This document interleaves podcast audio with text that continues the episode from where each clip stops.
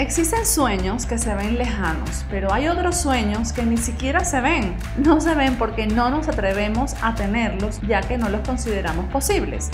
Pero si a pesar de esto nos dejamos guiar por las pautas de nuestra intuición y nos mantenemos en la búsqueda de aquello que queremos, incluso aunque todavía no sabemos qué es lo que queremos, Eventualmente la vida nos irá mostrando el camino para llegar a posiciones existenciales incluso mejores que las que nuestra imaginación pudo ofrecernos en su momento. Algo así siento que pasó con Reisi Abramov, mi invitada especial de este nuevo episodio de Lo Puedes Lograr.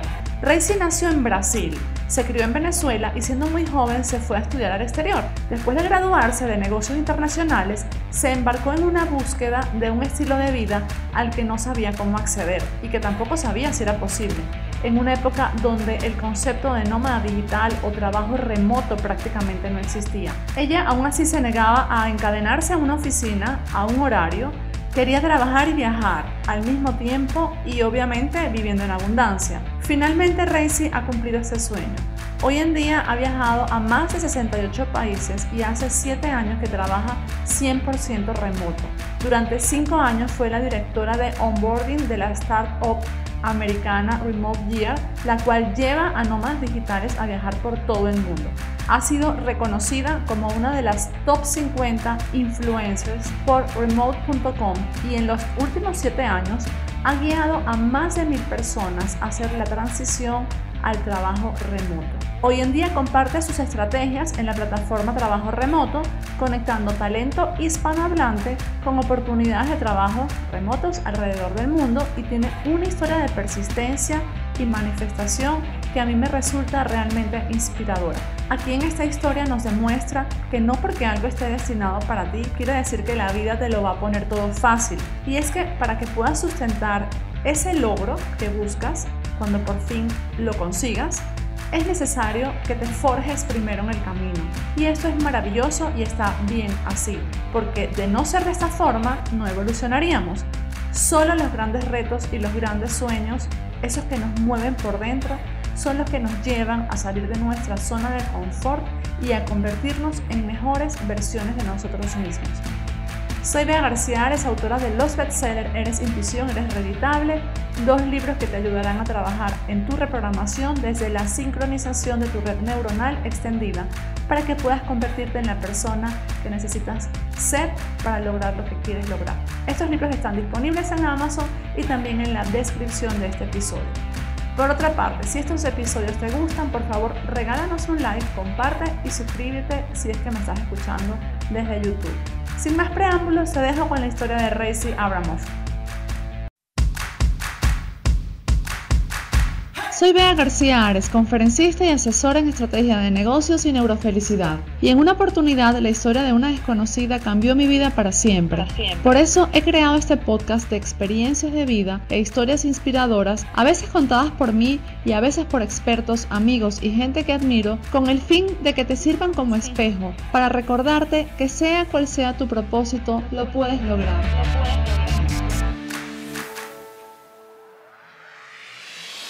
Mi querida Reisi, ¿cómo estás? Por fin te conozco. Bea, qué placer estar aquí. Finalmente coincidimos y bueno, muchísimas gracias por la invitación y por, por estar aquí, bueno, por dedicarme a este espacio también para poder contar mi historia. el placer es mío. Eh, desde hace tiempo vengo siguiéndote. Además, tenemos algunas personas en común. Eh, y gracias a estas personas también he sabido cosas de ti y bueno, la verdad que hoy en día estamos en una época donde muchas personas sueñan con ser lo que eres tú, un nómada o una nómada digital. Lo que pasa es que siento que muchas personas no se atreven por las razones que sean. Algunas personas dicen, no, es que yo ya estoy muy mayor para eso. Otras dicen, no, es que yo tengo una familia, jamás podría yo andar por el mundo eh, con mis hijos siendo una nómada digital. Otros probablemente se sienten muy jóvenes o piensan, no lo ven realista, no ven posible que, que de verdad puedan vivir en el país que quieren vivir o por lo menos en un país diferente a donde se encuentran actualmente y poder ganar el dinero suficiente para mantenerse allí o creen que de pronto las leyes no se lo van a permitir, qué sé yo. Entonces, me encantaría que hoy nos contases tu historia de cómo te has convertido en nómada digital. Claro, sí, bueno, y vea, yo justamente tengo un proyecto que se llama Trabajando Remoto, que estoy todos los días en contacto con personas que, que quieren ser nómadas digital, ¿no? Yo creo que es importante definir un poco lo que es un nómada digital. Justamente hoy me hicieron esa pregunta. Em, porque ahora está lo del trabajo remoto, muchas veces lo confundes, si trabajar remoto es lo mismo que un nómada digital. Y bueno, nómada digital es una persona que se relaciona mucho con la parte de viajes, ¿no? Una persona que tiene independencia geográfica, que tiene un trabajo remoto, que puede trabajar de donde quiera y que no tiene una base como tal, sino que se está moviendo. Aunque eso se ha redefinido mucho también a las personas que simplemente tienen la independencia geográfica libertad geográfica, ya sea de trabajar de su casa, de un café, muchas madres también que no viajan por el mundo, sino que están en la casa. Entonces es un poquito mm, la definición, yo creo que es importante como decirla acá. Y día a día estoy en contacto con personas que justamente tienen esas creencias, ¿no? De me dejo el tren, o no tengo la experiencia, o no soy un súper experto en tecnología. Y lo entiendo porque muchas de esas creencias fueron las creencias justamente y el proceso que yo pasé. Entonces, bueno, ahorita volviendo un poco a mi historia, yo, mm, yo soy brasilera, yo nací en Brasil, eh, yo me mudé a Venezuela cuando tenía nueve años y cuento esto porque creo que es una parte importante de mi historia, haber, haberme movido de país tan pequeña, experimentado otra cultura, eh, aprendí otro idioma, yo ni siquiera hablaba español cuando, cuando llegué a Venezuela, ¿no? Mi familia era judía, también somos judíos, llegamos a Valencia, en Venezuela, eh, no había colegios judíos, entonces fui a un colegio católico, yo ni siquiera sabía rezar, entonces desde chiquita creo que sí, era muy chistoso, yo decía, pero ¿qué es esto? ¿Qué es esto del Padre Nuestro? claro. Y yo creo que desde chiquita como que haber cambiado de país, experimentar otra cultura, ver que en un lugar que no es ni tan lejos ni tan cerca de donde yo nací, porque como somos chiquitos yo no sabía dónde estaba, para mí yo estaba del otro lado del mundo, yo tenía nueve años, yo no entendía, la, o sea, que Brasil y Venezuela eran países vecinos, para mí estaban completamente desconectados. Y siento que eso me abre mucho esa perspectiva de cuestionarme y decir, wow, qué loco que hay personas en otras partes del mundo que hablan otros idiomas, que viven de otras formas, que comen otras cosas, que comen arepa, yo, yo comía tapioca todas las mañanas. Entonces creo que esa experiencia a mí me dejó como muy curiosa por el mundo, ¿no? Yo de chiquitica ya tenía esa curiosidad. Eh, y bueno, a los 17, me mudó, a los 17 años me mudó a Estados Unidos, estudió la carrera universitaria y cuando me graduó, estoy como tratando de decir una historia muy larga, resumirla para llegar al punto. Cuando me graduó, eh, justo que mis papás estaban súper felices, pasé seis años en Estados Unidos, tipo mi hija ahora el American Dream, seguramente va a conseguir un trabajo y va a escalar en la escalera corporativa, o sea, todo perfecto, ¿no? Pero yo siempre que estaba en Estados Unidos, yo hacía muchos trabajos de babysitting, los trabajos que hacemos cuando somos estudiantes, inmigrantes, babysitting, hacía bartender, trabajé en un restaurante peruano como por un año de mesera, fue mi primer trabajo en Estados Unidos cuando machucaba el inglés, entonces creo que eso también, ¿no? Esa, eso de mudarme a otro país tan chiquita, no saber el idioma, me dio a mí como esa fuerza de, de decir, vamos para adelante, o sea, a mí no me daba pena hablar inglés porque yo machuqué el español por muchos años cuando era chiquita. Y, y justamente, bueno, cuando estoy en Estados Unidos, todo el dinero que yo tenía, que trabajaba y ahorraba, me iba de viaje. O sea, llegaba el, verano, me iba, no sé, este, a Centroamérica, me fui al Oriente Medio, me fui a Asia, no, Asia, mentira, Asia me fui después que, que me gradué. Entonces siempre me encantó, me encantó viajar, era como lo que yo quería hacer. Ahora, cuando yo me gradué de la universidad, en ese momento yo tenía un novio que también le encantaba viajar y me dice, vámonos a viajar por Centroamérica. Y yo como que, sí, vámonos a viajar por Centroamérica a ver qué pasa. Y yo tampoco sabía, en ese momento estaba como perdida, no sabía qué hacer porque había una, una gran parte de mí que me decía que no me quería quedar en Estados Unidos, que ese lugar no, no era para mí, yo no estaba lista para settle down de esa manera, de buscar un trabajo, no sé, tener una casa, un carro, a pesar de que tenía eso cuando estaba estudiando, pero tenía otros planes para mí.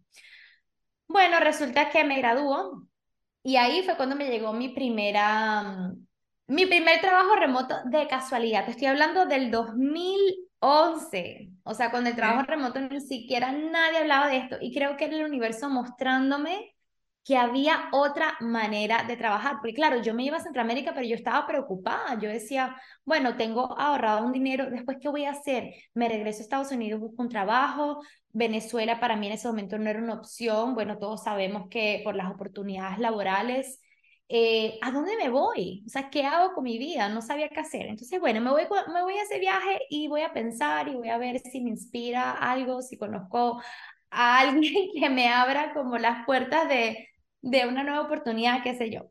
Entonces, bueno, yo me graduó y antes de graduarme, una chica que estudiaba conmigo me llega y me dice, Rey, si tú hablas español y portugués, y yo sí. Bueno, mi papá tiene una empresa de barcodes, un software, y se quiere expandir a Latinoamérica, está buscando a alguien que le haga la traducción de sus catálogos, de su empresa, páginas de productos, de inglés a español y, mm, y portugués. Me dice, tú tú haces traducciones y yo, mira, había una parte de mi síndrome del impostor y que, ¿cómo vas a aceptar eso si tú nunca has hecho traducciones, nunca has estudiado eso? Y yo decía, no, ya va, un momentico, yo hablo portugués y español, son mis lenguas maternas. Le dije, ¿puedo, ¿puedo ver un poquito cuál es, cuál es la página? Vi que no era nada muy técnico, muy loco. Dije, vamos a darle, sí, yo se lo hago, pero mira, yo me voy de viaje, yo me voy, tengo planeado obviamente tres meses a Centroamérica, no sé qué, no sé qué, no sé qué, y me dijo dale, no, tranquila, porque igual es un trabajo que lo puedes hacer desde donde quieras. O sea, esa parte yo ni siquiera sabía que era un freelancer, yo no sabía que era un trabajo remoto, yo simplemente pensé que era un trabajo que, que me dieron de casualidad y que yo me voy a viajar con él. Bueno, estuve viajando todo ese tiempo haciendo las traducciones que básicamente utilicé ese dinero para pagarme mi, mi viaje, ¿no? Entonces, bueno, estuvimos viajando tres meses haciendo todo tipo de trabajo, eh, no sé, cambiábamos, de repente nos quedábamos en un hostal eh, y trabajábamos en un diving center de intercambio para que ellos nos dieran la acomodación o la comida. Estábamos haciendo todos esos trabajos así para poder ahorrar lo máximo posible, ¿no? Pero entonces ya va, en eso, esos son tus primeros pasos como nómada digital sin saber que eras una nómada digital, ¿cierto? Ok. Totalmente. Ok, te fuiste con los ahorros que tenías y también con lo que ibas ganando de ese trabajo de las traducciones. ¿Y cómo hacías para, cómo elegías a dónde llegar? ¿Elegías hotel, elegías hostales? O sea, ¿cómo fueron esos primeros pasos? Porque esto puede ser algo que a mucha gente le, le cause temor, ¿sabes? Mira, en ese momento era, fue todo muy desorganizado e intuitivo. O sea, yo, no, yo soy muy intuitiva con mis viajes. Yo nunca he sido la persona que super planea los viajes. Yo agarro un pasaje, lo compro y me las arreglo. Yo me acuerdo cuando fui a Hawái, yo compré un pasaje a Hawái y no tenía dónde quedarme, no sabía cuánto me iba a costar. Y yo sé que parece un poquito loco, pero yo simplemente eh, lo, lo manifestaba. Yo decía, yo voy a este viaje y me las voy a arreglar, este es mi budget. Y, y siempre hay algo o algo que pasa que, no sé, encuentro un hostal de que me dicen, no, estamos buscando un voluntariado. Siempre fue así, ¿no? Entonces cuando nos fuimos, te cuento, agarramos un pasaje a México y de ahí no sabíamos a dónde nos íbamos, ni cómo nos íbamos, ni nada. Estuvimos viajando en chicken buses, o sea, en los autobuses así de literal, no sé, ni siquiera con aire acondicionado, no agarramos ningún vuelo en ningún momento, o sea, nos fuimos de México a Panamá en autobús y era así, era como que llegábamos a un lugar y alguien nos decía, no, ay, ustedes han ido a Metepe, aquí en Nicaragua, es un lago, un volcán, no sé qué, nosotros no, deberían ir, tengo un amigo que tiene un hostal allá y los puede recibir, entonces llegamos. Fue un viaje súper, súper, súper intuitivo. Claro, yo tenía 23 años, yo creo que ahora a mis 35 sí me gusta planear un poco más los viajes, no te voy a mentir. o sea, ahorita cuando viajo sí quiero saber un poco más dónde me voy a quedar. Ahí no me importaba si yo dormía en el sofá de la casa, hacía couchsurfing. Hay una página que se llama couchsurfing también para las personas que estén interesados, que yo lo hice mucho en Europa, de hecho. Claro, tienes que tener precaución, pero son personas que te dejan quedarte en su casa, en el sofá de su casa gratuitamente, ¿no?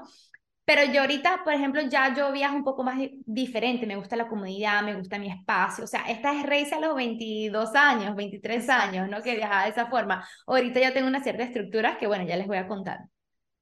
Eh, y bueno, así, así era como viajábamos, pues. Ok. Sí, sí, eso que haces tú y lo hacía yo en Venezuela, imagínate con lo peligroso que es Venezuela. Yo llegaba, me quería ir a la playa, por ejemplo, con unos amigos, me iba a la playa y luego allá veía, empezábamos a tocar puertas a ver quién nos dejaba dormir en su casa. Yo cuento esto a veces y la gente me dice, estás loca, pero un poco siguiendo la intuición también, tú como que sabes en dónde puedes estar y sabes en dónde, en dónde no puedes estar. Entonces te entiendo perfectamente. Hoy en día yo todavía hago eso con los viajes. Ahora en Bali lo hice hace poco, cuando te describí la primera vez que me iba para Bali, llegué con dos noches de hotel y luego ahí ya fui mirando los otros 15 días. Bueno, entonces digamos que das estos primeros pasos yendo a Latinoamérica con este novio que tenías. ¿Y qué pasó después? ¿Seguías con ese trabajo? ¿Ibas haciendo trabajos por donde estabas? ¿O qué, qué vino después de eso? Bueno, después vino una crisis. Existencial. eso, eso fue lo que vino después. Eh, se nos acabó el dinero en Panamá, teníamos planeado llegar hasta Venezuela, no lo logramos, o sea, de hecho, el señor del hostal nos tuvo que pagar el taxi al aeropuerto, tuve que llamar a mi papá y decir, papá, lo siento, se me acabó el dinero, necesito que me compres un pasaje a Venezuela, a ver qué voy a hacer con mi vida. Y yo había estudiado italiano en la universidad y tenía muchas ganas de irme a hacer un posgrado a Italia, ¿no? Yo siempre buscando como excusas para seguir viajando, explorando, experimentando nuevas culturas, pero en ese momento como que no, no tenía dinero, o sea, no tenía dinero de nada. Me voy a Venezuela y ahí empiezo como que, ajá, ¿qué hago? O sea, ¿qué, qué onda? Mi, mi novio se va a Chile, nos separamos, en fin, no voy a entrar en el, en el tema romántico, pero tuvimos una relación de lejos por mucho tiempo que finalmente no funcionó porque por obvias razones de, de, de que estábamos en países diferentes, no se alinearon nuestras, sí, lo que queríamos hacer, nuestros objetivos. Pero entonces yo después volví a Estados Unidos, estuve en Estados Unidos nueve meses porque cuando te gradúas de visa de estudiante, te dan una cosa llamada OPT, Opportunity for Training. Entonces yo dije, ¿sabes qué? Voy a aprovechar esos nueve meses que me dan, creo que eran nueve meses o un año. Voy, ahorro dinero y ahí cuando esté ahí me pongo a estudiar para el era una prueba, el GIMA creo que era, para hacer ese posgrado en Italia. Yo había visto un posgrado en Italia de Global Business and Sustainability. Entonces, bueno, eh, llego a Venezuela sin saber qué hacer, no sé qué, no sé qué. Finalmente mi papá me dice, ¿por qué no te vas a Estados Unidos? Y yo así, que no me quería ir, no me quería ir, pero dije, ok, esto es un momento de transición. Lo vi como un, un momento de transición. Me voy a Estados Unidos, eh, conseguí un trabajo en una, en una empresa que era como de, hacían zapatos para cheerleading, que me parecía muy cómico porque era como que cero mi conocimiento, cero lo que, cero como mi vibra lo que yo hacía, pero bueno, funcionaba y me daba el dinero que yo necesitaba. Al terminar eso, finalmente me voy a Italia eh, hago mis, eh, estoy en Italia, hago mis posgrados y cuando estoy ahí, bueno, llevo ya dinero ahorrado, me dieron una beca, llevo dinero ahorrado todo lo que trabajo en Estados Unidos y todos los fines de semana me iba a viajar, a viajar por Europa, a, a estar por ahí, ¿no? Cuando termino el posgrado en, en Italia, ahí es cuando me cae la realidad de decir, ok, Rizy, tienes el síndrome del eterno estudiante, o sea, ya, ya tienes que que, crecer tu carrera laboral, tienes que hacer algo, ¿no? Porque es lo que todo el mundo te dice, bueno, ya es el momento, ya viajaste, ya disfrutaste, ya hay que crear raíces. Y yo en mi cabeza yo decía, pero ¿qué es crear raíces? O sea, ¿dónde voy a crear raíces? ¿Qué voy a hacer? Y yo dije, ¿sabes qué? Yo tengo mucho tiempo que yo no vivo en Brasil. Y yo pasé toda mi vida diciendo que yo soy brasilera. Vamos a, vámonos a Brasil, pues, a ver qué onda. Cuando llego a Brasil, yo feliz, yo me vi viviendo en Río de Janeiro, en la playa, surfeando todos los días, encontrando un trabajo súper fácil porque yo viví en Estados Unidos y seguramente las personas me van a querer, me van a contratar, yo domino el inglés, hablo italiano. Bueno, llego a Río, me quedo en casa de una tía, ahí ya tenía como, estaba súper, súper corta de dinero, pero estaba en casa de familia, mi papá también me ayudó un poquito en esa época porque en Brasil no, no tenía como trabajar en un restaurante, algo así, pagan muy poco. Y empecé a aplicar a trabajos en Río, a trabajos en Río pasaron cuatro, cinco meses y nada, nada, nada, no me contrataban, no había ninguna oportunidad y yo me empecé a preocupar, yo decía, oye, pero ¿qué, ¿qué voy a hacer? ¿Qué voy a hacer? ¿A dónde me voy? O sea, a Estados Unidos no me puedo regresar porque no tengo visa. Eh, aquí en Brasil, por lo visto, las oportunidades no están. Y un día hablando con una amiga me dice, Rey, tu, tu perfil encajaría muy bien en São Paulo por lo que tú estudiaste de business y todo eso, y yo, ay Dios mío, pero Sao Paulo, o sea, a mí no me gusta Sao Paulo, a mí me gusta es la playa, eh, el mar, me gusta el surf, o sea, yo no me veía viviendo en Sao Paulo, en una ciudad que es muy linda, pero también puede llegar a ser muy caótica. Entonces ahí voy, ¿no? Adaptando mi estilo de vida a las oportunidades de trabajo. Y ya eso a mí me empezó como a mover, a decir, pero ¿por qué tengo que vivir una vida eh, y que se adapte tanto a las oportunidades de generar dinero para irme a una ciudad donde no conozco a nadie? Una ciudad que no me gusta, no va con mi estilo de vida, porque ahí están las oportunidades. Entonces en ese momento yo estaba como brava, pero tampoco estaba rodeada de personas que vivían una vida muy diferente. Yo en ese viaje que hice a Centroamérica, yo no conocí ningún nómada digital, yo no sé dónde estaban los nómadas digitales, yo no sabía que eso era posible. Yo veía a la gente viajando y yo pensaba que eran blogueros de viajes o eran programadores que eran súper expertos en tecnología. Muchas de las creencias que muchas personas también tienen hoy en día con el nomadismo digital, ¿no? Pero es que esa época era 2011, dijiste, ¿no? En ese momento cuando fui a Brasil, 2013, imagínate. Claro, todo, 2013 no era tan popular. No, no se hablaba del tema para nada. Entonces, pero siempre había un bichito dentro de mí que decía, yo quiero seguir viajando y yo dije, ¿sabes qué? Yo me voy a Brasil, voy a conseguir un buen trabajo en Sao Paulo, voy a ahorrar dinero, me voy a tirar un año en sabático, porque muchas veces pensamos que esa es la única forma de viajar, es dejarlo todo, vender tu carro, tu casa, tu trabajo y después irte y volver y estás endeudado y no tienes dinero para nada y luego tienes que empezar desde cero. No digo que está mal, pero era lo que yo decía, oye, ¿será que es la única forma de hacer, de viajar y tener un estilo de vida más libre de forma sostenible? ¿Será que es tomarte un sabático y ya? Bueno, porque era así como se hacía antes. Todo el que antes quería viajar como tú, esa era la única forma conocida. ¿No? Si había un nómada digital no era conocido. Entonces, claro, todo el mundo decía, tengo que renunciar y dejar todo e irme. Por eso no lo podían hacer personas con hijos, con familia, etcétera. A menos que me divorcie, ya nos damos un tiempo y ahí vemos. Total, y esa era mi cosa. Yo decía, lo tengo que hacer ya, porque, claro, yo a los 24 años pensé que a los 30 iba a estar casada con hijos, ¿no? Porque esa es la idea que uno tiene. Mírame a mí, a los 35, bueno, tengo mi novio, pero no tengo hijos, estoy todavía por el mundo, o sea, uno redefine tantas creencias, ¿no? Pero esa era mi idea. Tengo que hacerlo ya un sabático porque seguramente a los 27 me tengo que casar y tener hijos, yo siguiendo como que el manual de instrucción que se nos da como mujeres y en la sociedad, ¿no? De lo que tenemos que hacer. Y bueno, yo empiezo a trabajar, empiezo en este trabajo que, mm, o sea, al inicio me encantó porque fue como mi primer trabajo corporativo de verdad, o sea, y estaba trabajando con sustainability, sustentabilidad, que era la parte que me gustaba, iba mucho al Amazonas de Brasil a trabajar con comunidades indígenas, pero el tiempo que estaba en Sao Paulo era muy infeliz. Otra cosa también, me tenía que despertar a las cinco y media de la mañana porque yo trabajaba del otro lado de la ciudad y me tomaba dos horas en la mañana, tenía que tomar dos trenes y un autobús para llegar al trabajo. Y luego lo mismo en la noche. Yo salía de mi casa a las 6 y 20 de la mañana, llegaba al trabajo a las 8 y cuarto, salía del trabajo a las 6, llegaba a mi casa a las 8 y media, 9, pero a dormir.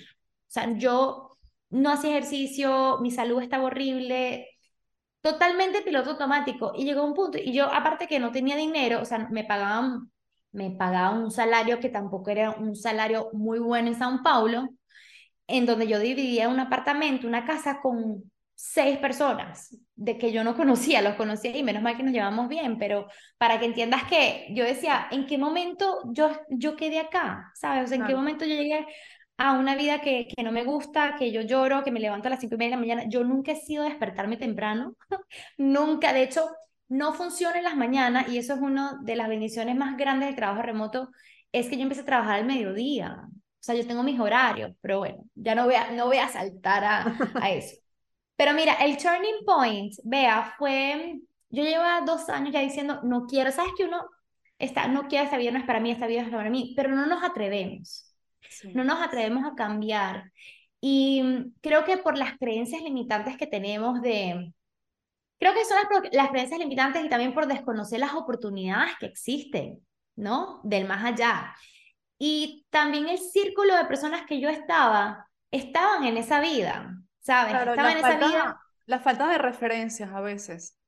La falta de referencia, ¿no? Y cuando yo decía, no, pero es que yo quiero viajar por el mundo, y yo me acordaba siempre de ese viaje que yo había hecho en Centroamérica, las traducciones que había hecho yo desde la playa, y yo le contaba a mis amigos y me decían, ay, Reci, por favor, o sea, bájate, bájate de esa nube. O sea, eso es, eso fue suerte. Eso te llegó una vez y fue suerte. Entonces, bueno, las personas más cercanas a ti y no lo hacen por mal, pero muchas veces te, te, te matan tus sueños, ¿no? Te quitan esa, esa esperanza. Entonces, bueno, un día el universo tan sabio, porque yo en ese momento, te cuento, yo no, no meditaba, no estaba muy conectada, yo estaba muy desconectada de mi cuerpo, demasiado desconectada de mi cuerpo. Pero yo sí siempre he tenido como esa voz intuitiva que me decía, Reisi, por ahí no es. Yo no sabía dónde venía esa voz, me decía, Reisi, por ahí no es, Reisi, por ahí no es, pero no me atrevía. Entonces, bueno, como yo no me atrevía, el universo se atrevió por mí. Un día yo estaba en el metro de San Paulo yendo al trabajo y era una semana que me acuerdo que estaba al borde del estrés y en el metro de San Paulo literal es una caja de sardinas que a veces pasan 10 metros y no logras entrar, es una fila. Y yo simplemente a mí me dio un, un patatús, como decimos en Venezuela.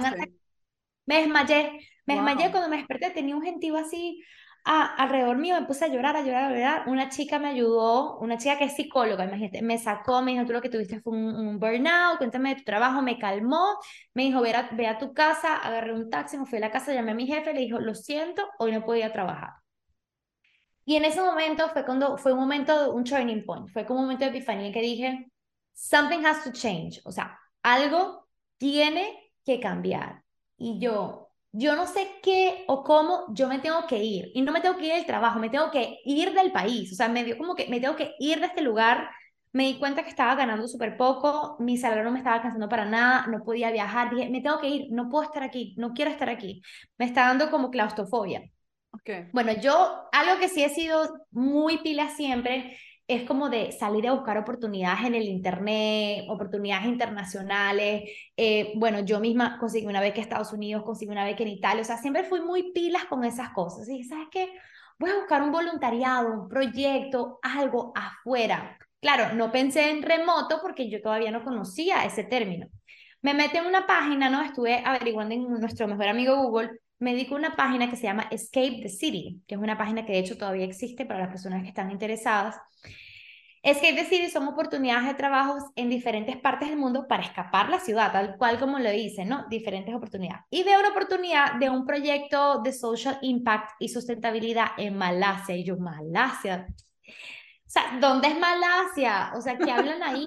ahí? Yo no sabía nada de Malasia y vi, me pareció súper interesante porque yo trabajaba con comunidades indígenas en el Amazonas y dije, eso era para trabajar con comunidades de refugiados y homeless y comunidades de personas en la calle en Kuala Lumpur, en Malasia. Yo dije, esto suena, algo resonó, algo hizo clic, ¿sabes? Algo saltó, así, algo saltó en mí. Voy a aplicar.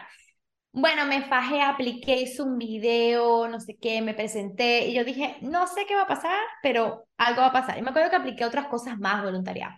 Bueno, resulta que a la semana me llaman para hacerme una entrevista, hago una entrevista con ellos y no era un voluntariado, era un trabajo pago. O sea, me iban a pagar el pasaje, te pagan el accommodation y me iban a dar un salario que era un salario bajo, pero en ese momento a mí no me importaba, yo lo que quería era irme, agarrar perspectiva, a pensar en la vida y a decir, ¿qué quiero? O sea, ¿qué, ¿qué estoy haciendo en mi vida? No sé qué quiero, esto no es. Yo no sabía qué quería, pero sabía lo que no quería. No, perdón. Yo no sabía, sí, exacto, yo no sabía lo que quería, no sabía lo que no quería. Bueno, tú me entiendes. entendí perfecto. Además que muchas veces ese es el primer paso, no, no enredarse más, simplemente dices, ok, puede que este camino que estoy eligiendo no sea el correcto, pero es que este otro claramente no es el correcto. Entonces, por lo menos el elegir otro camino que tampoco es correcto, te va a ayudar a, a conocer varios caminos y uno de esos sí puede ser, pero a veces el primer paso es simplemente alejarte de lo que sabes que no quieres. Claro, y lo que tú quieres cambia. O sea, uno va evolucionando, uno va evolucionando y eso lo vamos a hablar de eh, en un ratito cuando les cuente lo de mi trabajo, del sueño que renuncié.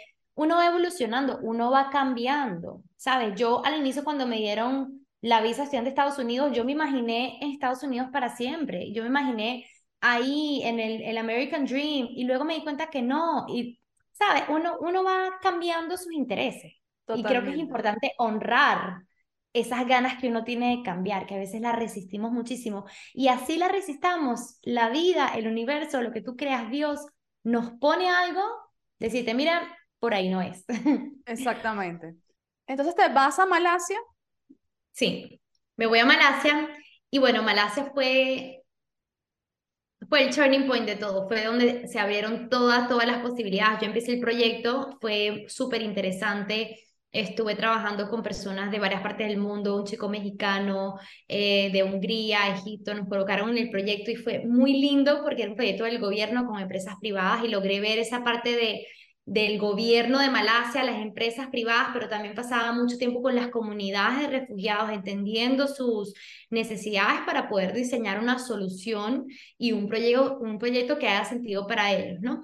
Entonces estuve ahí, el proyecto solo iba a durar cinco meses y en ese tiempo del proyecto eh, yo siempre había querido ir para Tailandia, ¿no? Entonces le dije a mi amigo mexicano, a Luis, le dije, vámonos a Tailandia cuatro días, no sé qué, bueno, compramos un pasaje de Air Asia, porque bueno, en, en el sudeste asiático es súper barato viajar, los que estén interesados moverse por el sudeste asiático, y yo en ese momento tenía poco dinero, o sea, yo estaba ahorrando un montón, cada centavo que me pagaban, yo dije, yo no sé qué voy a hacer, pero yo me voy a Tailandia.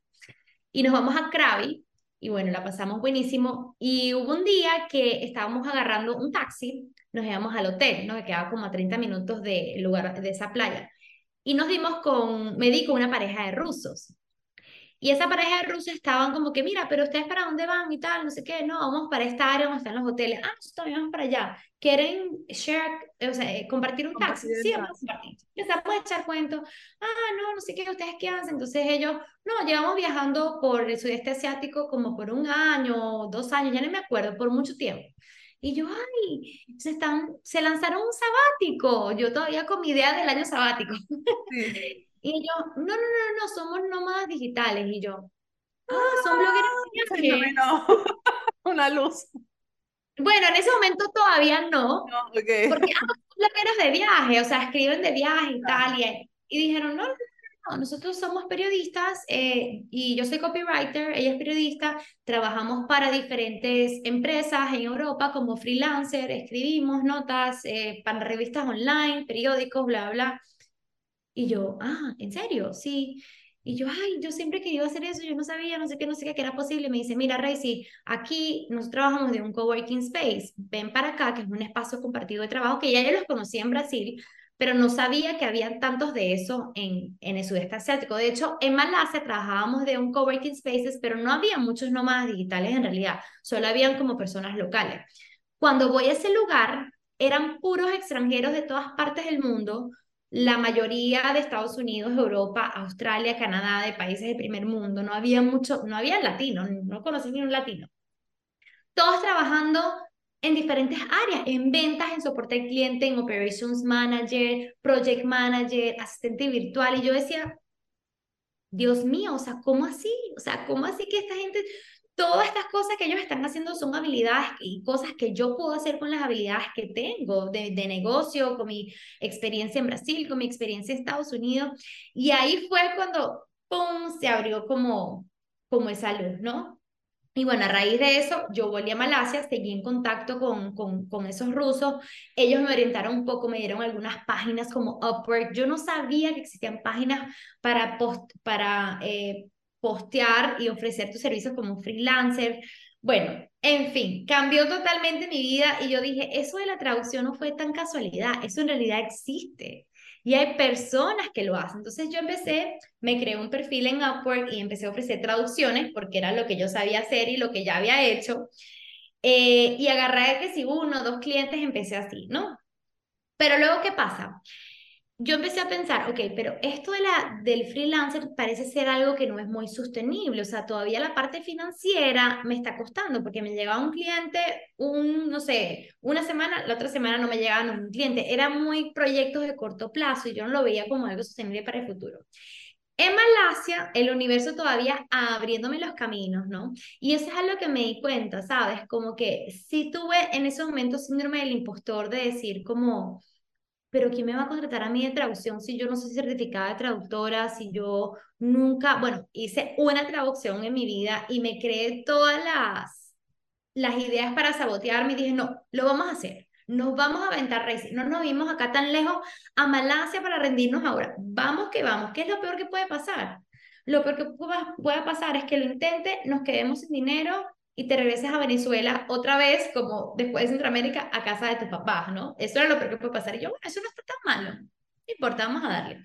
Bueno, haciendo mis traducciones, mis cosas, voy a un evento en Malasia a hablar sobre mi proyecto, un evento súper grande. Después que presento mi proyecto, se me acerca un chico y me dice, hola Reisi, mira, me pareció súper interesante tu perfil, tu proyecto, no sé qué. Yo trabajo para una empresa llamada Remoteer, que es una empresa que lleva nómadas digitales a viajar por el mundo y me parece que tu perfil se puede encajar muy bien con, con eso. Y ellos estaban buscando justamente para un puesto de community leader, que era una persona que viajara con los grupos, básicamente como un tour guide, que viajara con los grupos. Y ahí se me alumbró todo y yo dije, wow. Y sabes qué se me hace interesante, vea, yo en ese momento yo no sabía que era manifestar.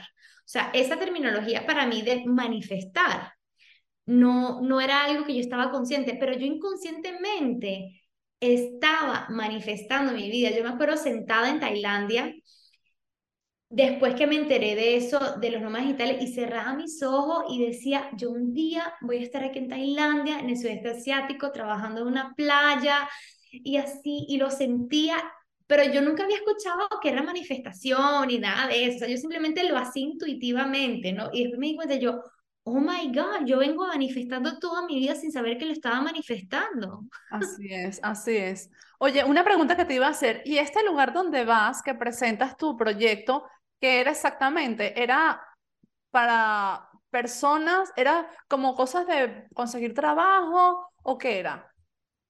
No, eso era como, fue un proyecto organizado por el gobierno. El gobierno obviamente quería buena media, ¿no? Entonces organizó un evento grande después de los cinco meses para que nosotros presentáramos los proyectos, los números, el impacto que tuvo. Vinieron televisión de toda Malasia, o sea, yo aparecí en los canales de televisión de Malasia, no me preguntes cómo, pero yo estaba ahí pues metida. Okay. Eh, entonces vinieron muchas empresas, muchas personas que operaban en Malasia. ¿Qué pasa? Esa empresa Remote como es una empresa de nómadas digitales, Malasia era una de las bases que, de ellos que llevaban nómadas digitales a Kuala Lumpur, ¿no? Entonces yo presenté el proyecto y de hecho no solo se me acercó él, se me acercó una empresa de Singapur, una startup también, y no era, yo no estaba como que presentando mi, como yo presentando mis habilidades, pero no sé, fue la forma que presentamos el proyecto, lo que sea, que este chico también se me acercó y me dijo, Rey, estamos buscando a alguien, pero ese sí era un proyecto para mudarme a Singapur.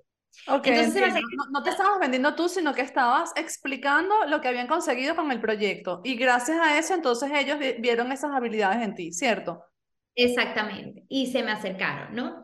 Entonces, bueno, se me acerca el chico de Remote y me dice, aplica. Ok, también es, por ejemplo, Remote tiene un programa de referidos. Si yo aplico y a mí me dan el puesto, a él le pagan. Entonces, eh, es también para entender que él también está pilas a ver si hay alguien, como la empresa estaba creciendo muy rápido, eh, buscando talentos, porque él puede ganar una comisión a raíz de que a mí me contraten. Entonces, fue buena onda, pero también él se, él se beneficiaba de eso de alguna otra forma, ¿no?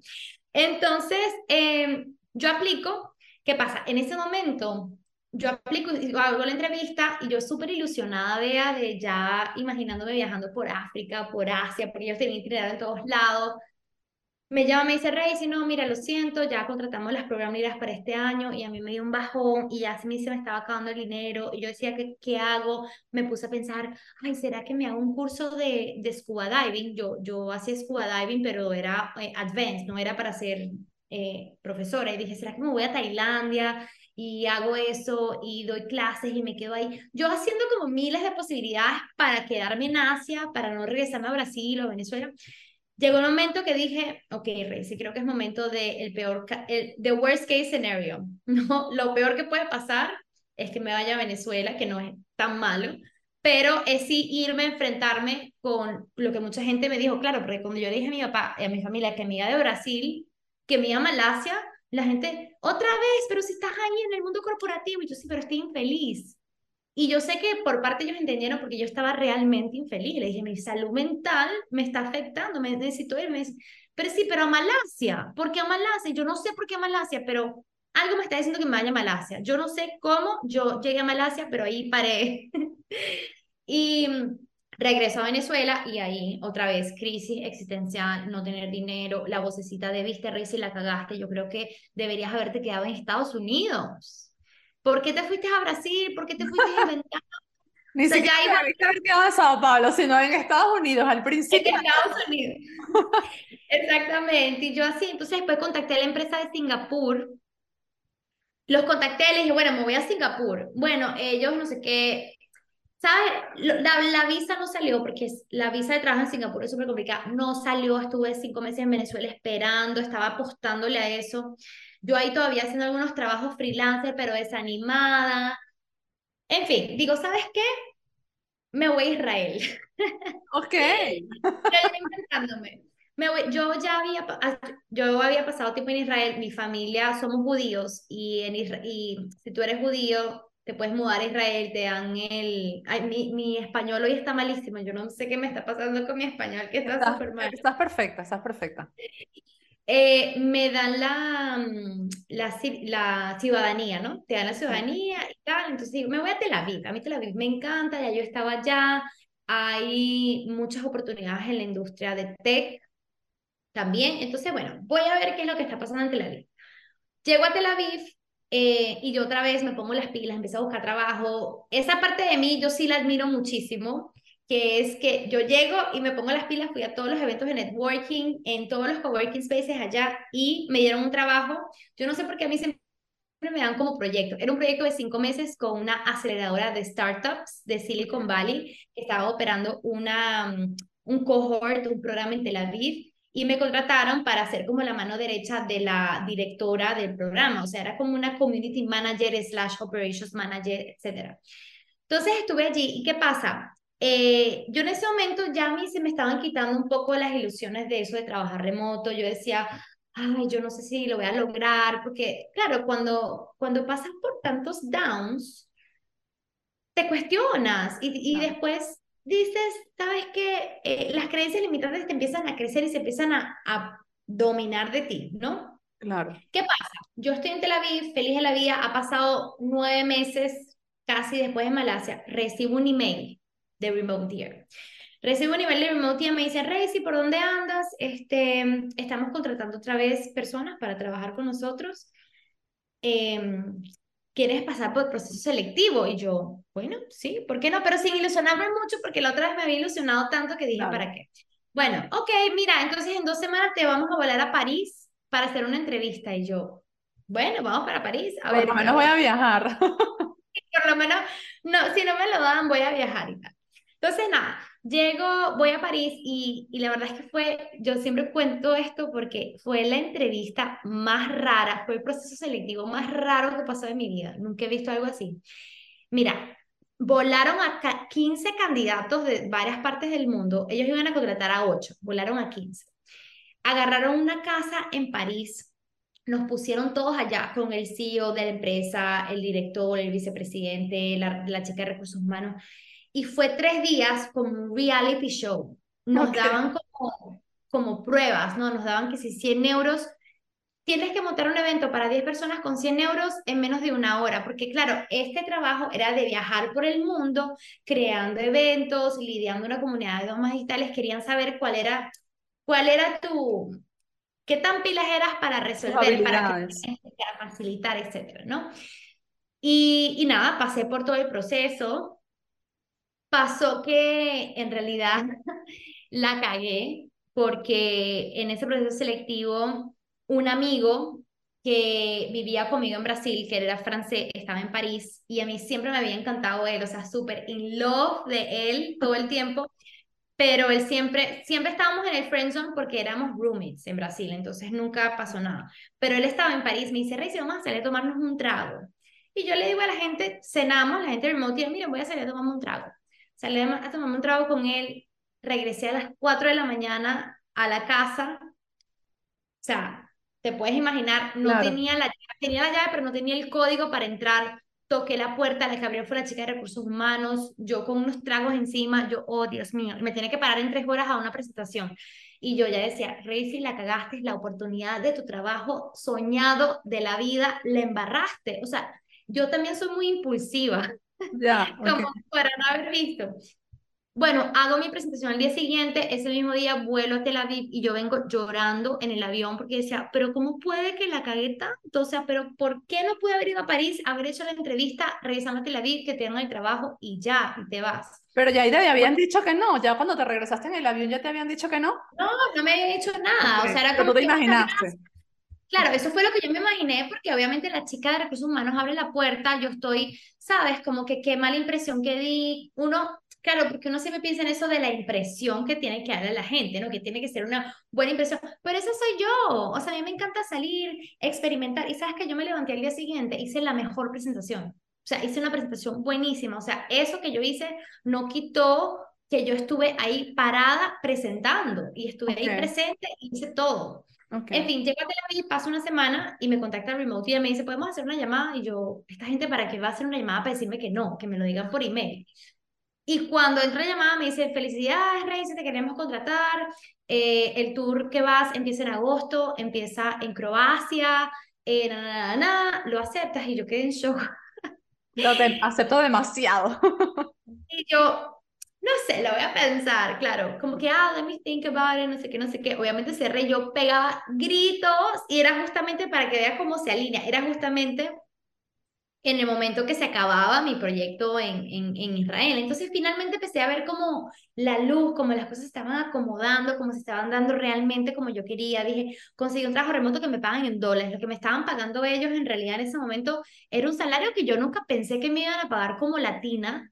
No pensé que una empresa americana me fuera a contratar a mí. Yo fui la primera program leader americana, eh, perdón, latina que contrataron en esa empresa y yo me hice miles de creencias. Vean, no, seguramente van a contratar otra persona que es mejor que yo, la chica de Holanda, la chica de Canadá, la chica de Australia, eh, seguramente tiene mejor inglés que yo, más experiencia, bueno, todo, todo, todo. Y resulta que no, me contrataron a mí, conectaron con mi energía, eh, y yo le pregunté a mi jefe meses después, le dije, André, pero ¿ustedes por qué me contrataron si yo le embarré? O sea, yo, ese día que llegué, Brian me dijo, no, Reci, porque justamente necesitamos personas como tú, que salgan, claro, tú vas a estar viajando con este grupo de personas, van a estar de fiesta, eventos, y que llegues a las 3 de la mañana, te pares a las 4 de la mañana y que puedas resolver y ser funcional. De hecho, tu perfil es el perfil perfecto para la empresa. Y yo, imagínate. wow, qué bien yo quiero rescatar lo de la intuición, lo has dicho muchas veces, pero, y, de hecho ahora dijiste lo de ser impulsiva, ah, de pronto como algo no tan bueno, ¿no? Pero yo tengo un libro que se llama Eres Intuición, donde justamente se tocan los 12 pilares de la intuición, y uno de esos pilares se llama brotes energéticos, y los brotes energéticos justamente tienen que ver con eso que tú sientes en el momento que tienes que hacer, porque a lo mejor el salir con ese chico no te llevó a, la, mm, a, lo obvio, a tener una relación con él, que no lo sé, pero eso te sirvió para que te contrataran justamente porque hiciste algo que ellos no hubiesen podido validar de otra manera en, en, en, las entrevistas normales que iban a tener allí en esos tres días. Ellos no iban a mandar a la gente a la calle, a lo mejor de fiesta hasta las cuatro de la mañana, pero tú lo hiciste por tu cuenta. Entonces, ¿cómo hacer lo que sentimos que hay que hacer nos lleva al lugar a donde, a veces no a donde queremos llegar, pero a donde necesitamos llegar. Totalmente, estoy totalmente de acuerdo contigo y no lo había, no lo había visto de esa forma, porque en realidad con este chico, o sea, nada pasó, seguimos siendo amigos hasta el sol de hoy y valoro, muchísimo nuestra amistad, pero esa esperanza que yo tenía, y es como dices tú, mira, yo sentía como que una energía que me decía, sí, hazlo, ¿sabes? Okay y voy y lo hago. Ok, y mira, fíjate el resultado. No fue por donde tú pensabas, sino que fue por otro lado que quizás en ese momento te importaba más que tener una relación con él, porque tú lo has dicho, era el trabajo de mi vida, la oportunidad de mi vida. Ok, entonces comienzas a trabajar con esta gente, ya ahí sí, eso era nómada digital. Total. Totalmente, total. Y, y bueno, vean, Después de ahí empecé, bueno, me fui, empecé a viajar con, con la empresa, fue una experiencia súper linda y a la vez muy desafiadora. Yo creo que mm, el nivel de responsabilidad que yo tuve en ese trabajo eh, lo subestimé al inicio, antes de empezar, y, y fue un gran aprendizaje para mí porque me di cuenta que a pesar de que me encanta viajar, no me gusta viajar así como en grupos grandes y siendo yo la responsable de esas personas, ¿sabes? Fue un año que requirió mucha de mi energía, sentía que estaba viviendo para los demás, entonces ahí también fue mi turning point de decir, amo viajar, pero no de esta forma. Amo trabajar con esta empresa, pero no de esta forma, no de la forma que está ahorita, es insostenible. Cuando pasó un año, estuvimos viajando por 12 países, estuvimos en Europa, África y Latinoamérica. Cuando terminamos, ya faltaban dos meses para terminar, yo me puse las pilas y dije, yo no quiero seguir viajando. Yo sabía que me iban a ofrecer un año más. Y claro, en esa empresa habían puestos que eran remotos, pero en mi cabeza nunca, yo todavía, uno todavía pensando que no, no es suficiente, ¿no? En mi cabeza no me iban a contratar porque todas las personas que están ahí eran americanos, eh, que ya llevaban mucho tiempo en la empresa, no había ningún latino que trabajaba como en esa parte corporate remota. Y yo dije, no, yo voy a buscar otros trabajos remotos. ¿Qué pasa? En ese año, obviamente, yo hice mucho networking porque conocí muchas personas de Remoteer, conocí muchos nómadas digitales en los espacios de trabajos en lo que viajábamos. Eso fue para mí increíble, como que me abrió la cabeza. Y aún así me di cuenta que no había muchas personas en Latinoamérica que estaban haciendo lo que esas personas estaban haciendo, ¿no? Que después me llevó y me incentivó a hacer mi proyecto de trabajando remoto. Pero entonces empecé a aplicar y dos meses antes de terminar, mi jefe me dice, si quieres hacer otro año más, yo le digo que no. Y me dicen, ok, mira, hay un puesto de onboarding en la empresa, en la, en la, en la eh, departamento de onboarding, que creo que tu perfil se adapta mucho a ese puesto. Y yo, ok, voy a aplicar, pero yo todavía sí sin, sin ilusionarme ni nada, porque yo dije como que seguramente no me lo van a dar. Bueno, pasé por la entrevista, me hicieron la entrevista, no sé qué, no sé qué. Y eso también lo cuento porque a veces subestimamos demasiado nuestros, em, nuestras habilidades y nuestros dones y quiénes somos y, y todo por esas creencias limitantes de no somos suficientes o no lo voy a lograr o seguramente hay alguien mejor que yo, ¿no? Y para mí todo ese tiempo, todo este, este tiempo con Remote fue un aprendizaje de valorarme mucho más de lo que lo estaba haciendo anteriormente. Y nos comparamos... Ajá, y nos comparamos constantemente porque yéndonos al principio donde te dan tu trabajo en Malasia, mucha gente que ni siquiera hubiese aplicado, porque si hubiese preguntado, ¿por qué me van a dar a mí un trabajo en Malasia siendo latina? si hay tantas personas que son nativos hablando inglés o que son de ese lugar y seguramente los van a preferir a ellos. Entonces ya empezando por cositas así, eh, eh, ese es el problema de compararnos. Probablemente alguien no hubiese aplicado, otra persona en tu lugar no hubiese ni siquiera llegado a aplicar y no le hubiesen pasado todas estas cosas que te sucedieron a ti. Ajá, perdón que te corté. Total, no, no, pero todos tus insights son buenísimos. Y sabes qué, Vea, yo cuando llegué a, yo cuando empecé con Remote Ear, empecé a tener mucha ansiedad. Yo nunca vi, yo no me recuerdo haber tenido ansiedad, yo la verdad, nada, pero me acuerdo una vez que estaba caminando en las calles de Praga, que me dio un ataque de ansiedad, yo nunca había tenido un ataque de ansiedad, que agarré un taxi y me fui a la clínica. Y ese para mí fue un poco más mi despertar espiritual, o sea, yo en ese, con Remote Ear, empecé a colocar mis límites con las personas porque sentía que estaba dando demasiadas mis energías, ¿no? Ese trabajo requería demasiada mis energías, colocar mis límites. Aprendí a decir que no, indagué en la meditación muchísimo, o sea, tuve que aprender muchísimas herramientas ese año para mantenerme firme, porque claro, tú me veías ahí viajando, todo perfecto y lo agradezco y fue espectacular, pero fue la experiencia más desafiadora de mi vida ese año viajando, siendo responsable por 55 nómadas digitales que muchas veces eran personas más grandes que yo, que yo tenía que hacerles babysitting. O sea, fue muy, muy, muy desafiador. Pero, pero sí, entonces ahí empecé a indagar mucho más en la meditación, a conocerme más, a colocar mis límites. ¿Y qué pasa? Bueno, después me contrataron como remote ya para cortar la historia. Estuve cuatro años y medio, me promovieron a la directora de mi departamento. Em, ¿Y qué pasa? En el 2019 voy a Bali, ya tengo trabajo remoto, ahí sí como que ya puedo trabajar desde cualquier lugar del mundo. O sea, este es como que, este es lo que en realidad yo manifesté. Esto en realidad es lo que soñé tener un trabajo con una empresa que me pague en dólares, que me pague un buen salario y yo pueda hacer el trabajo de donde se me dé la gana, ¿no? Y en ese momento estaba en México, me voy a Bali porque mi mejor amiga me dijo, vámonos a Bali un mes. Yo nunca he ido a Bali. Llego a Bali y bueno, ahí conocí a mi actual pareja, terminé quedándome nueve meses, que eso es lo lindo del trabajo remoto, que como que te vas dejando llevar y eso es lo, eso, eso es el punto que dije al inicio. Eso de irme a San Paulo, ¿no? Por mi trabajo, es como que uno muchas veces adapta su estilo de vida al trabajo cuando en realidad tenemos que adaptar nuestro trabajo al estilo de vida que queremos. Yo lo que quería era vivir en un lugar como Bali, Puerto Escondido, México, en la playa, haciendo yoga, surfeando, y que mi trabajo, la forma en que yo genero dinero para vivir, se adapte, se alinee a lo que me hace feliz, ¿no? Y eso es algo que siempre tuve muy presente. Claro, efectivamente, porque eso es algo que es que no nos lo enseñaron así, nos enseñaron al revés. Nos enseñaron que teníamos que tener un trabajo y que, por lo menos en mi casa, me dijeron, pues lo que decías antes, tienes que casarte de más o menos a tal edad, tener un trabajo, y entonces uno crece creyendo que si tú consigues todo eso, eso es la felicidad. Luego, cuando estás allí, ni siquiera te cuestionas que a veces que no eres feliz, por lo menos en mi caso acabé con una enfermedad súper grave y no me daba cuenta que no era feliz. Si me lo hubieses preguntado, te hubiese dicho que sí. Y es al revés, es, ¿qué te hace feliz?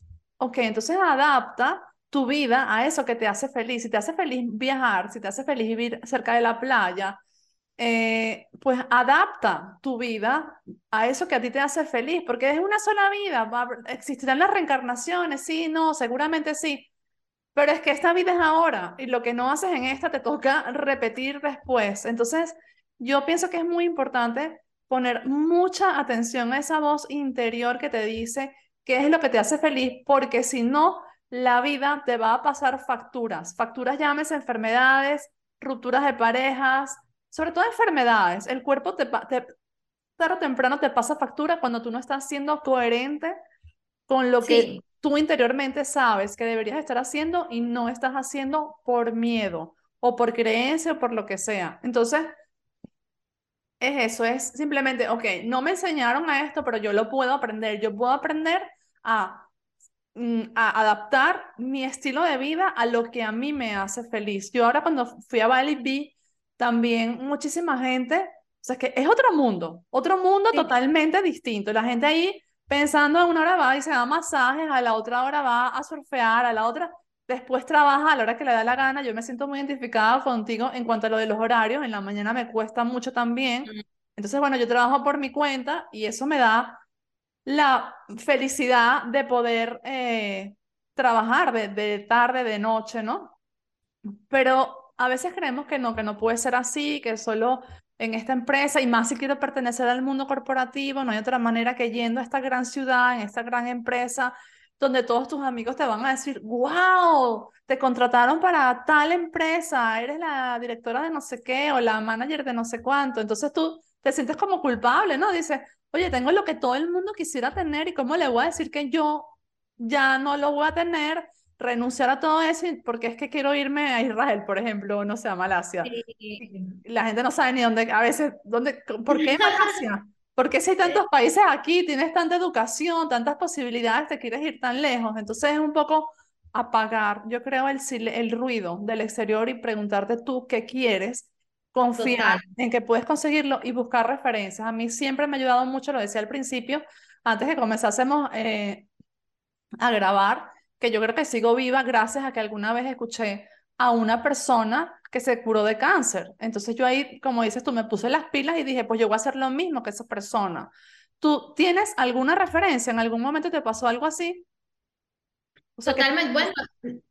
Ajá, una lo, de rusos, lo de los rusos que conocí en Tailandia fue mi referencia máxima y yo siempre lo digo acá, que, que cuando queremos cuando queremos algo, ¿no? Em, es súper importante buscar a personas que ya estén viviendo esa vida, personas que te puedan inspirar, historias, ¿no? Y no para compararnos, porque muchas veces caemos en el juego de la comparación, mira, esta persona está viendo esta vida y yo no. Pero otro caso también, eh, para recuperar lo que dijiste del ruido externo, a mí me pasó algo el año pasado que lo quiero compartir. Este trabajo del sueño que yo tenía, con Remoteer, directora de onboarding de Remoteer, ganando un super salario que 4.500 dólares al mes, más bonos, viviendo en Bali, que masaje, surf, todo, ¿no? Resulta que em, fue a lo que yo manifesté hace cinco años, ¿no? Era el trabajo perfecto para mí hace cinco años. Yo hace un par de años comencé mi proyecto trabajando remoto y mm, resulta que eso se volvió como my next thing, ¿cierto? Y yo siento que seguí con Remote Year porque era un trabajo que me daba mucha flexibilidad, un trabajo que me daba estabilidad financiera, pero por un año yo estuve haciendo ese trabajo y ya no me llenaba. Y sabes qué, yo me sentía culpable porque cada vez que yo le comentaba a mis amigos que yo, que yo quiero, quiero renunciar, ya no quiero estar ahí, me decían, pero tú estás loca. O sea, un, un trabajo que te permite vivir en Bali, que te paga un super salario, que no sé qué, que es súper cool, una marca súper cool, de nomás digitales, como que el ruido externo no me dejaba, me sentía culpable, decía, ¿Cuántas personas no quisieran este trabajo o estar en, en donde yo estoy ahorita y yo voy a renunciar? O sea, y yo voy a dejarlo ir. Y vean, fue un, todo un proceso el año pasado de soltar. Yo hice una ceremonia en Bali, en una isla llamada, perdón, no en Bali, en Indonesia, una isla llamada Lombok, de, con plantas medicinales.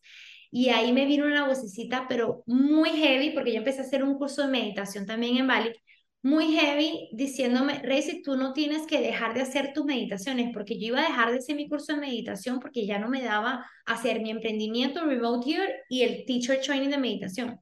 Y la vocita me dijo, tú no tienes que dejar tu curso de meditación, tú lo que tienes que dejar es tu trabajo.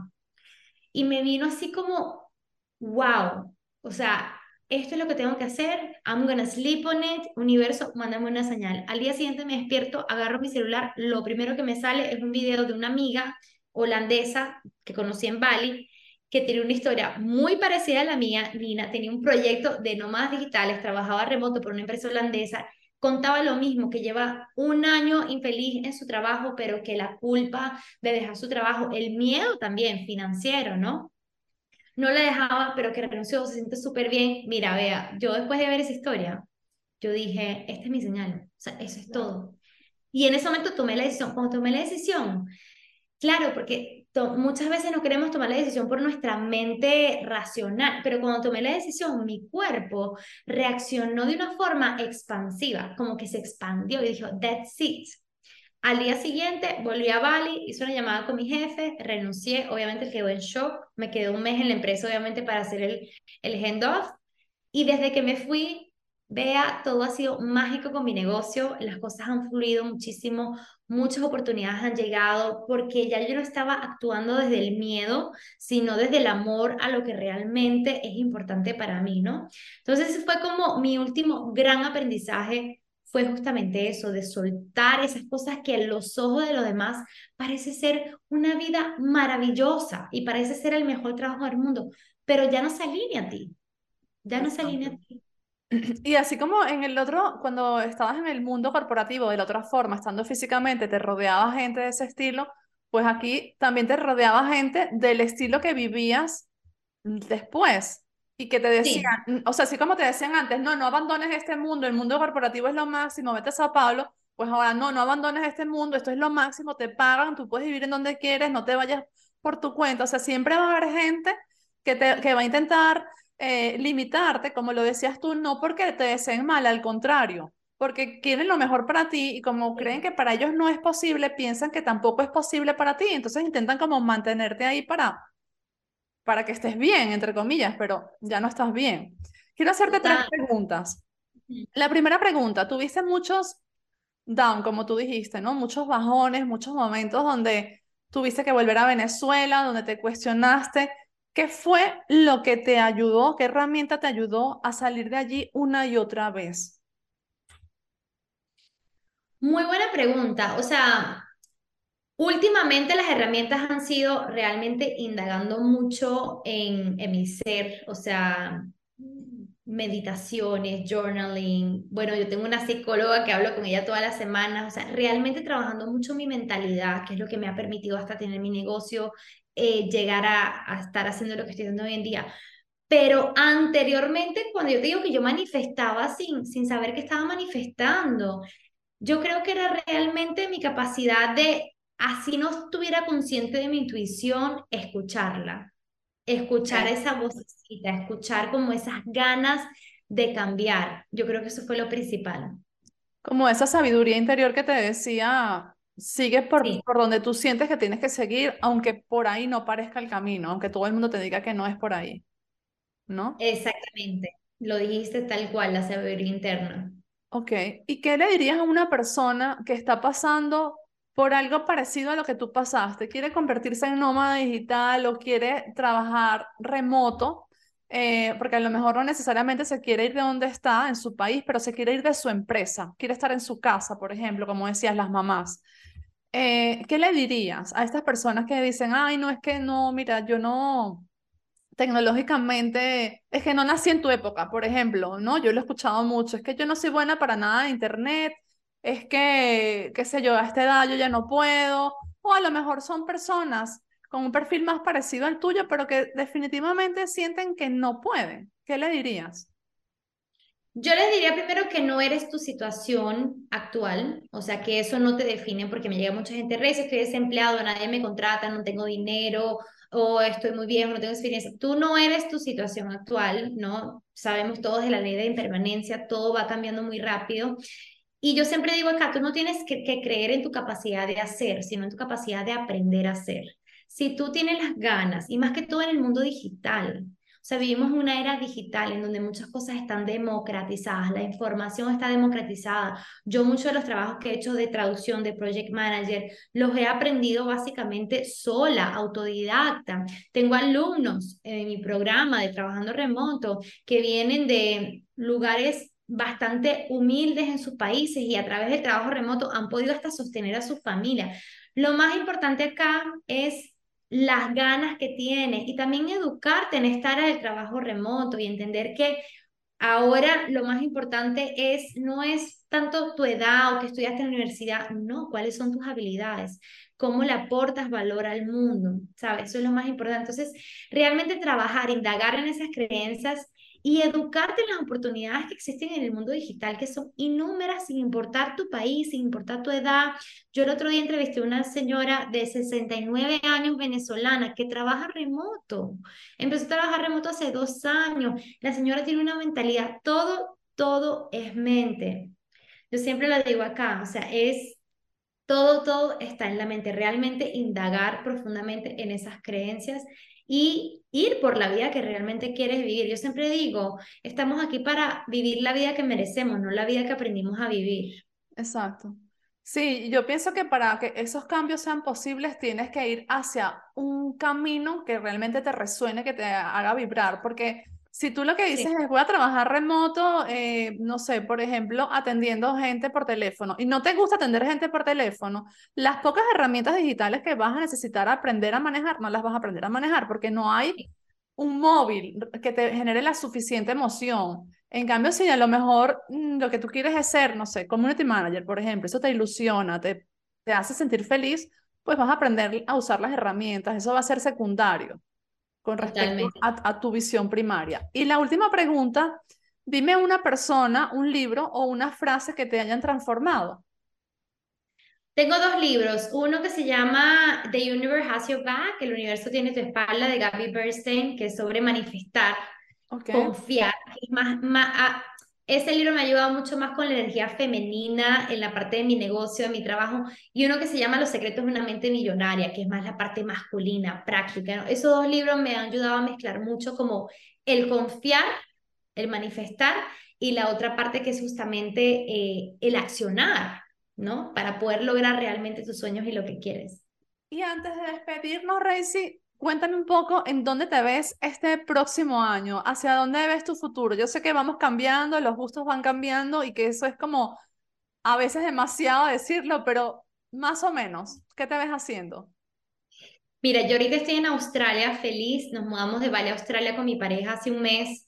Em, y bueno, acostumbrarme un poco a la vida acá, tenemos planes de viajes, vamos a pasar dos meses viajando en Latinoamérica, y dedicándole 100% a mi proyecto trabajando remoto, que es mi bebé, que es lo que amo hacer y lo que tú dices es muy verdad, o sea, yo todos los días, eso de importancia de que te guste lo que hagas, yo todos los días me levanto no diciendo voy a trabajar, sino suena un poco cliché, pero voy a hacer, me voy a sentar a hacer mi misión de vida, realmente amo hacer esto y yo creo que el trabajo remoto en Latinoamérica va más allá de los viajes, ¿no? Creo que va, mm, e-, es inclusivo Em, hay muchas personas de Venezuela, de Argentina, que están aprovechando esas oportunidades para tener mejores vidas, para ganar mejores salarios, mejores posibilidades de trabajo. Personas que antes se mudaban a las grandes ciudades como en Brasil, que se mudan a San Paulo para trabajar. Ya no lo tienes que hacer, te puedes quedar en tu pueblo, en tu ciudad con tu familia, trabajando remoto, ganando en una moneda más fuerte, teniendo más oportunidades. Entonces, eso a mí me apasiona mucho, me apasiona que la mayoría de las personas que me siguen son mujeres.